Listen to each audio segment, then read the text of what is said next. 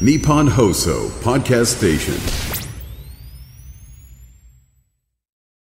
東貴博さん、黒沢和子さん、お疲れ様でした。そして日本放送をお聞きの皆さん、こんにちは。ナイツの土屋信之です。花輪信之です。火曜パート内席スタート山崎圭です、ナイツラジオショー、本日もよろしくお願おいい願たいししまます大谷翔平はどこに行くんですかね。す。ねえ。もまうだず決まっっとてやなっいてたね、今日も朝テレビで。その、結構見てんですかそのもう、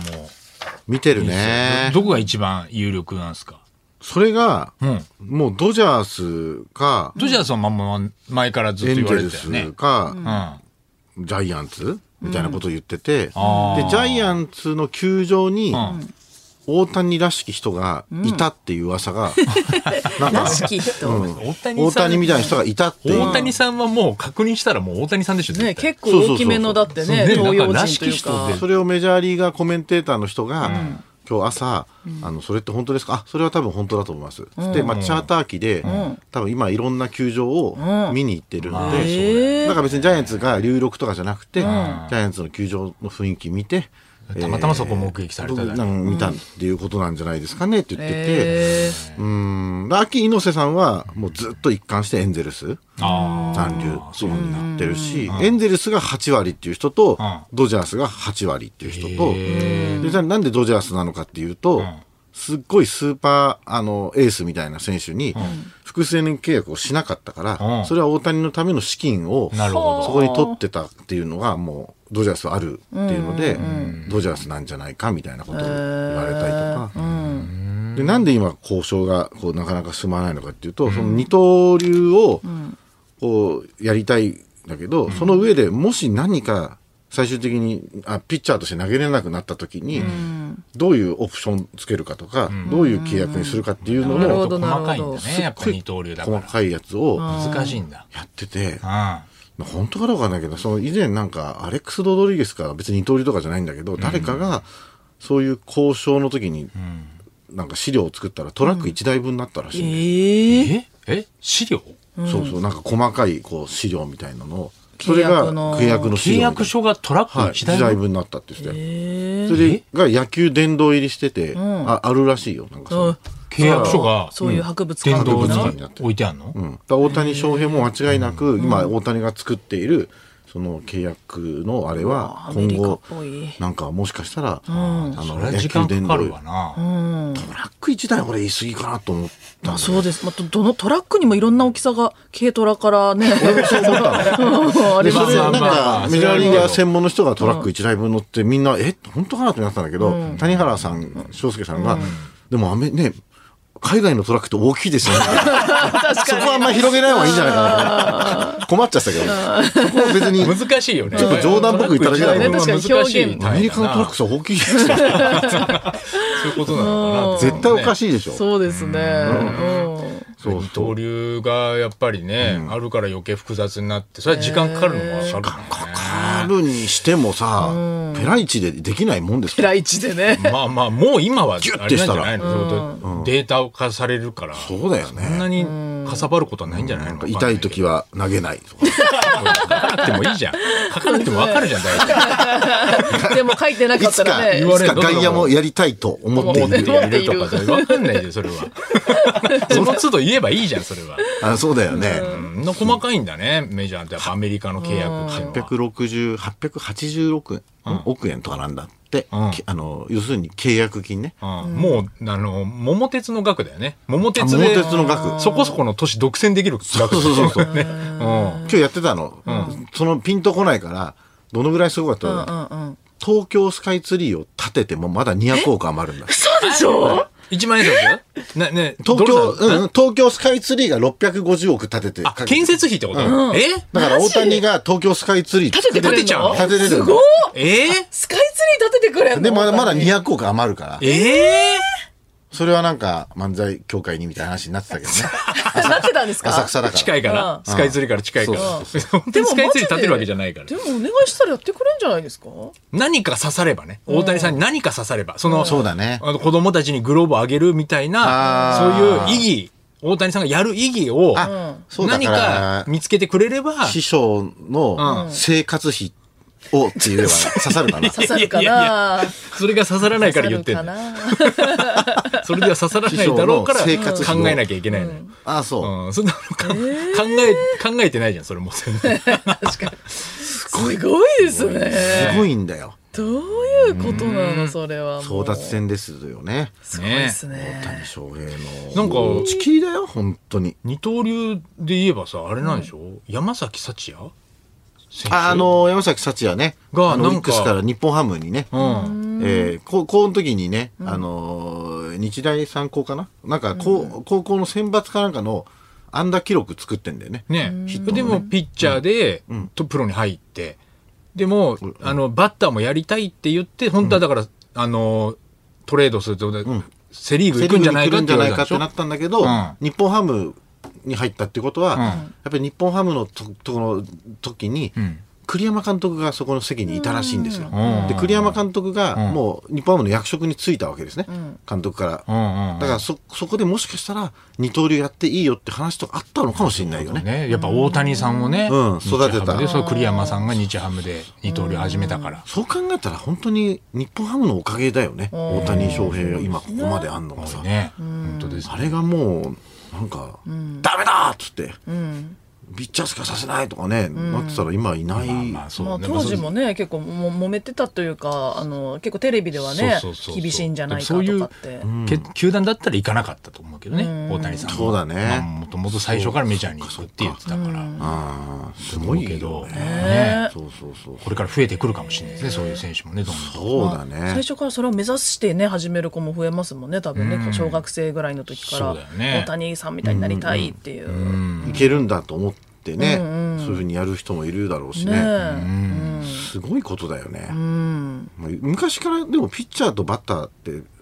上手い人同じぐらいうまかったからね、まあ大体エースで4番エースで4番で、まあ学校とかね。だからうねん学生何歳ぐらいまではふする小学小学校とかのうちはどっちもできたらどっちもしますよなんね。でいつの間にかそれが大概今プロ野球選手になるんだろうね人っていうのはもうそうでしょ子供の頃はエースで4番でしょどっちもすごかった。そうそうだからプロになる時だよね大体どっちか専門になると。ああそうなんだ。だからやっぱ150キロ投げられるけど、球コントロールが良くないとかああっていうふうになるよね。うん、えーあとやっぱ練習がそんなに両方できないとか、あーそういうことなのかなどうどういうふうに練習してんだろうね、大谷翔平って、ね練習してんのかな練習をするんじゃないですかめちゃくちゃストイックなイメージだけど、うんしてないってことはないでしょ。そうだよね、スケジュール知りたいけどね確かにね一日チャーター機の中とかでも練習してんのかなええあでもまあ座ったままできるトレーニングとかして筋んじゃトないレでぐすからいしかできないでしょでもそれもね。そうだよね、もうでも近くで見たらもうもう化け物だって言ってたもんねあの WBC の時に、あの打球パコーンっていう打球見たもう選手が同じチームにいてよかったって、ああそうなんだそれバッターでだよ、でピッチャーでもあのスライダーあんなの打てませんってみんな言うんだからさ、すごいよねね一般人だったらあれですよね多分バッターボックスに立ってるだけでも怖いですよね多分ね何もしない手出さないで160キロなんて球がシュッて横通るだけでも多分近く通っただけでめっちゃ怖いですよね怖いと思うよ。ねめちゃくちゃ怖いと思うよ、うん、怖そうこ怖そうって怖そう そんな機会ないけどねないけどね怖いんだろうあな猪木さんのビンタってさ、あのそういう意味ではそのなんか確かに受けたことないじゃない絶対やだあれ受けた人ってどんな感じだったののかなあれでも本域じゃないでしあょまあそっかで本気じゃもないんですかあれ当たり前だろでもさ肌から見たら結構いってる感じするよねそうだよね、なんかそうなんかこうまあ、あれもわけわかんスなポかーったツもんね選手とかすごいうんわけわかんないすごい人のこうまあやっぱ間近でん受けることないからさ確かああ、まあ、猪木さんのビンタ受けたいだろうしね。大谷の球も、やっぱりキャキャッチャーやったことある人は一回は、にえ取えってみたいっていうのあるん。怖くて怖いだろうね怖いですよねあれキャッチャーもねなんか、な、流しのブルペンのね、人い,、いるでしょ流しの流しのブルペンってどう流いうことし、すごい、要するにいろんな人の球を受ける、流しのキャッチャーの人がいるんだけど、それ練習相手みたいなこと練習相手っていうか、なんか取取材とか兼ねて。あ、まあ、そう球団とかに所属してないってことで流しってことそうそうそうそうそんなそ人のがいるんだ人がやっぱり一番詳しいもんね、いろんな解説聞いても、もう、もうやっぱりち直接受けてるから。たくさんの人の球を受けてる受けてるかそらの人職業としてはな何なんですか取材の人ライターさんライターさ今んまあ昔は多分選手だったんだけど、今はもうそういう解説とかやられてるんじゃないかな、そそういう人いないでしょお笑いでもあ流しの流 流流ししののツッコミ流しのツ流ッしコのミとツかッでしコミとょかいないでしょしのツッラリー東田ラリー東田やってコミいるやいやお笑い評論家やってラないリーツ東田ツッコミやってないでしッょコミはやってないからねやっぱりこう立たないとセンターマイク前にそうだよそうですねねうん高田先生じゃない高田先生おられたなあのサンドイッチマンやったりするじゃんなんかあ高田先生だ高伊田達先さ生んと漫才やったりりとか、そのなんかこう太田さんとも給仕工事の役やったりとか、太田さんともやったりとか、流しの方だったんですね高田先生流し流しの漫才師。流しの漫才師だったんですねあの東京ボーイズ師匠も一緒にやったしね、あ、 そうそうそうそう。へえそういう意味でいろんな人とコンビ組んでやったことあるのは高田先高田生。先生すごいなすごい。漫才やったことある。ああるよねめちゃくちゃ。で、落語もやるし。本当はでね作家だし。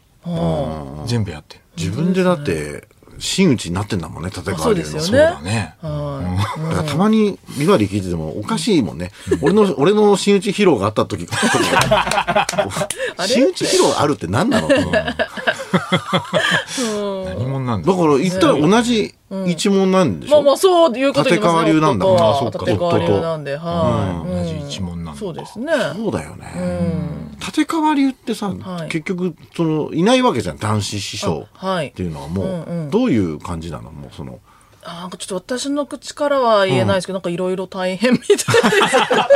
あ、そうなんだ。まあそうだよねちょっと私が言うことではないですけど、いろいろ大変だとは申しておりました。まあそうだしてよおりましたか。やっぱりその家元が亡くなった、トップがいないわけだからそうですね。まあ、うちの夫はもう亡くなってから入門してますけど、やっぱいろいろと人によって考え方が違くて、あの、大変なようです大変なようで。すなんか会議をしたりしているようです。よいうですろいろ。あありがとうございます。はい。はい。ねあの、メールがね、はいちょっと届いてまして、はいはい。えー長崎県のはるみんさんという方です、はい先日お寒い中はるばる長崎までお越しいただき、ありがとうございました、私たちですかね。あそうですね吉本、ダブル園芸祭り、お笑い好きの私のために旦那が申し込んでくれましたお、えー。相席スタートのお二人を生で初めて見て、山添さんのかっこよさに感動し、何よりケイちゃんの輝くよ,、輝くような美しさにびっくあり、らやだ。言うまでもなくネタは期待以上の面白さ、そしてライブ後の庭園散歩ではお二人と普通に会話もさせていただき、庭園夢のようなひとときでした、帰宅後旦那に「どうだった?」と聞かれ「ケイちゃん」って声をかけたら「手を振ってくれたよ」普通に会話もしたよ」と詳細を伝えるも何か不満げな様子の旦那、旦那としては、ケイちゃんがお前のことをきちんと認識してくれたのか、ここが気になっているようです。私、ライブの時は一番前の端っこ、庭園オーナー石原先生の隣にいたメガはネいのオはーいナーはい。わかりですます。左の、私から見て一番左の手前の方ですね。うん会場でケイちゃんと声をかけはいたはい女です。うんもし認識していただけていたなら一言、旦那ケンジにラジオを通 して伝えてもらえないでしょうあなるほどはいはいはい。かというああ話ですか、ね。えー旦那賢治、私は奥様のことを認識しました。はい、先生の隣に座ってらっしゃって、あ、その石原先生っていう、あのもう超すごい園芸家の方が、園芸家の人そなんうだあの情熱大陸とかにも出たりするような方で、あの世界的に活躍してる方が長崎の方で、長崎地元も盛り上げたいっていうことでそういう庭園を作ってらっしゃって、うんへーそこにある中にあるカフェでなんかネタをして、その後その庭園をこうなんか一緒に解説し聞きながらお散歩するみたいな、そういう営業だったんだそうなんです、それあだからでダブル園芸なのか。そうなんですよなるほど。あ、園芸とね。はい、でその石原先生のが一番前に座ってるっていう状況のあの営業だったんですけど主主催者というか催者が一番前にいてそのお隣に多分いらっしゃった方ですねはるみんさんはい。その、園の庭庭園庭園はどれくらいの広さなんですかなんかね見た感じそんなに広く見えないんですけど、長崎ってやっぱあの段々になってるからあ坂がすごいか坂ら、が多いってねあの、うんなんですかねなんか見るところがいっぱいあるんですよなんか、なんていうか横に広いっていうか、うん縦にこう移動していく感じっていうかちょっとかん階段登りますとか言ってちょっと登ったらもう景色が違う。まあ、そそんな感じで違うまたあの盆栽があるところがあったり今度庭園だったりみたいな感じそれでをなネタ終わっためっちゃいい後じゃんはい芸人とお客さんで回るのそうですあのその日はうちらだけだったんですけど、私たちのネタを カフェみたいなところで、あ面白いなそれの、ほんとに20人ぐらいですかそね、うですよねすごいこじんまりとした、すごい素敵な、あうんの、そのカフェもすごいおしゃれなんですよ。何それあの、なんかこう、花がこう、わーってなってて、すごい素敵なところでネタやって、みんなで一緒に散歩して、みんなで一緒にコーヒー飲んで、あ、すごい珍しいな、それ。だけなのその日は私たちだけでした。へはーい。そうなんですよ。で、そすごのいね石原先生がよ、よし、あの、一応吉本の文化枠、文化人枠というか、吉本の人なんだ。あの、なんか業務提携されてるみたいで、その関係で呼んでいただいて。あ、そうなんだ。そんなのあるんだね。そうなんです。すごい楽しかったネです。タ何分ぐらいやんのこの日は15分っていうあれでしたね。はい。でも、その、石原先生の庭園のファンなのか、私たちのファンなのかが全然わおからなくて。笑いを見に来てる人なのかわかんないんだそうなんですよあであの、まあ、関東とかの方の若い方だと私たちのこと結構知ってくださってますけど、ちょっとこう地方に行った時の、まあ、若干年配の方となると知ってるかどうか結構微妙なラインだったりするんですよ、営業とか行って客層はも。で、ん後ろからなんか見た時に、なんか結構マダムな感じに見えたんですよ、そのお客さんの感じが。でなんか自分で編んだレースの服着てますみたいな雰囲気だったり背中の感じえがえと話ねそうなんですよ。だからこれ、庭園のファンなんじゃないかってなって、いやまあ、それとうちらのファンじゃなくて、だから庭園のファンの人に何やったらいいんだろうってあーわかなっるて、ちょっと一回パニックったんですけど、まあ、丁寧にやりましょう、一旦ってことにな って、そういうネタがないからなそうなんですよあー。で、ステージもまあ本当ちょっとカフェにこうちょっと作った段みたいなところなんで、とにかくこう丁寧に、あの、こう会話をするようにお客さんとやりましょうってことになって、いつも通りちゃんとやったら、あの、すごい温かいお客さんで、あの、大丈夫だったんですけど。特になんか庭園のネタとかを作ったりとか、 そんな感じでそうないいうことはない。そんな感じはしなくても大丈何夫ででしてした。のネタなかなはか。そうだよね。はいででもやっぱり、いややってみたらお笑いファンが多かったっていうまあ感じ。私たちのことは知ってくださっているようでした。でもちゃんと庭園も皆さん興味深く、まあ長崎の方は大体多分その石原先生のことも皆さんご存知みあ、たいそなんな感じにで。有名な方な有んだ。名な方あの空港とかあの羽田空港の、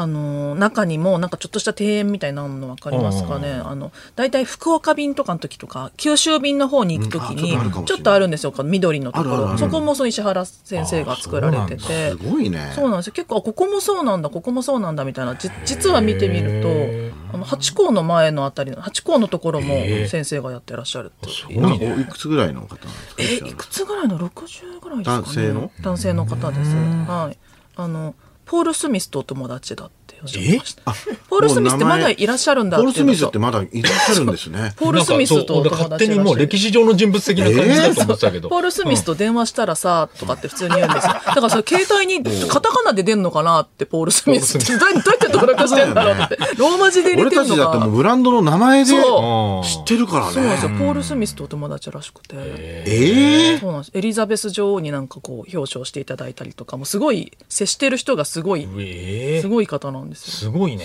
すごいね。はあ、俺たちもでも昨日なんか、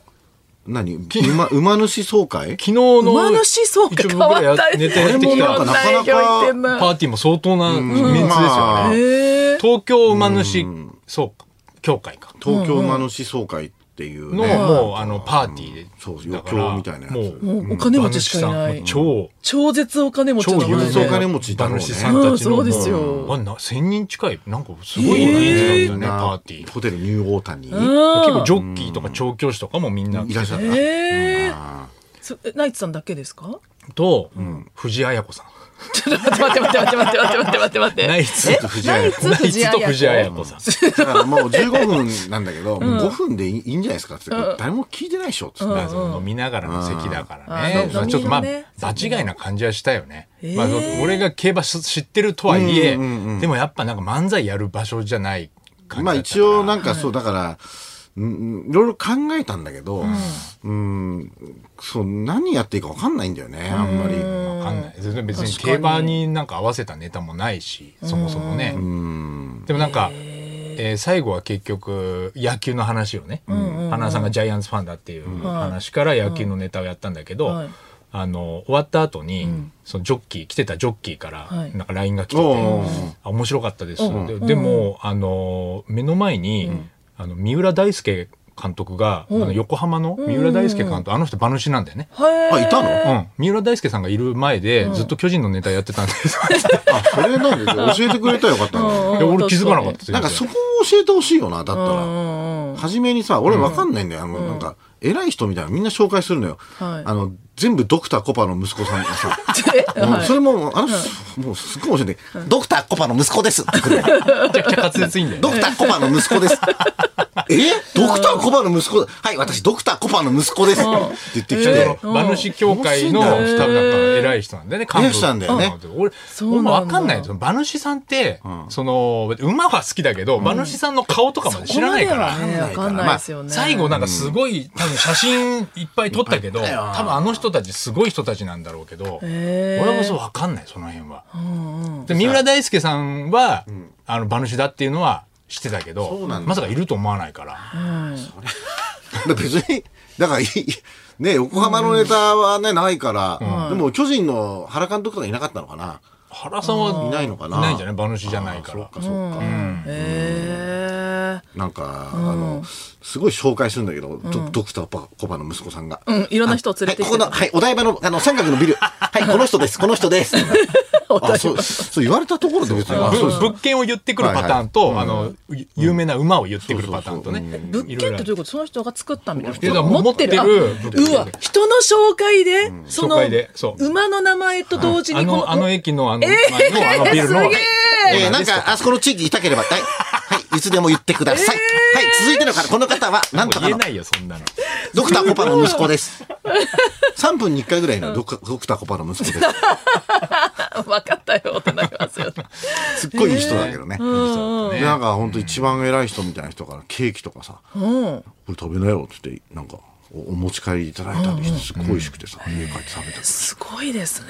なかなかないですよ、ああいう。だから結構だから聞いてくださってたけどねあの漫才もだからじ自己紹介しするとか年末だったから、はいなんか今年に振り返るみたいなネタができたんだけど、やっぱああいうパーティーとかっていうのは、はい本当そのさっきのケイちゃんと一緒で、その馬主のネタにした方がいいのか、まあそう普ですね。通の漫才やっていいのかがいつも迷っちゃう。合わ迷せっるちゃいますよまあ、ねだって基本的にナイツを見に来てる人なんかいないわけだかうんら。そうですよね。爽快なわけだから、そうでその時に合うネタなんかやっぱないから、はいほんとなかなかこれはね、あの歌とかね、そう歌えればいいんだろうけどね、っていうのは思いましたね。すごいでですそねの後藤あや子さんが、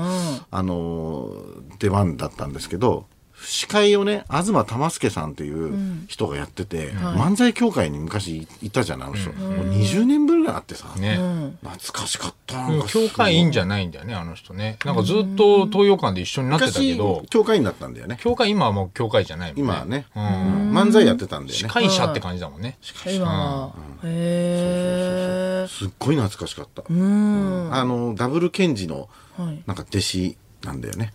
そうそう東だからそうそうそう、71歳だっつったよああ、そう。若いね。どうも若いあった感じ変わんなかったな。十何年前とあんま変わんなかったいな。やだってさ2000 2002年とかなんですよ漫才協会入ったのが、だから21年前とかですそうよですね21ね年そ前の時って50歳ぐらいでしょ今の俺たちまあ45とかだからあんまさ変わんないね。そこから変わらずに、すごいですね、70いくつまで。それすごい、すごいですねね。ね。であの全くネタも同じネタやったしね、いやそれ大石さん。うんあの自己紹介の自己紹介、まあそう全く一緒だ全っくた。同じだった結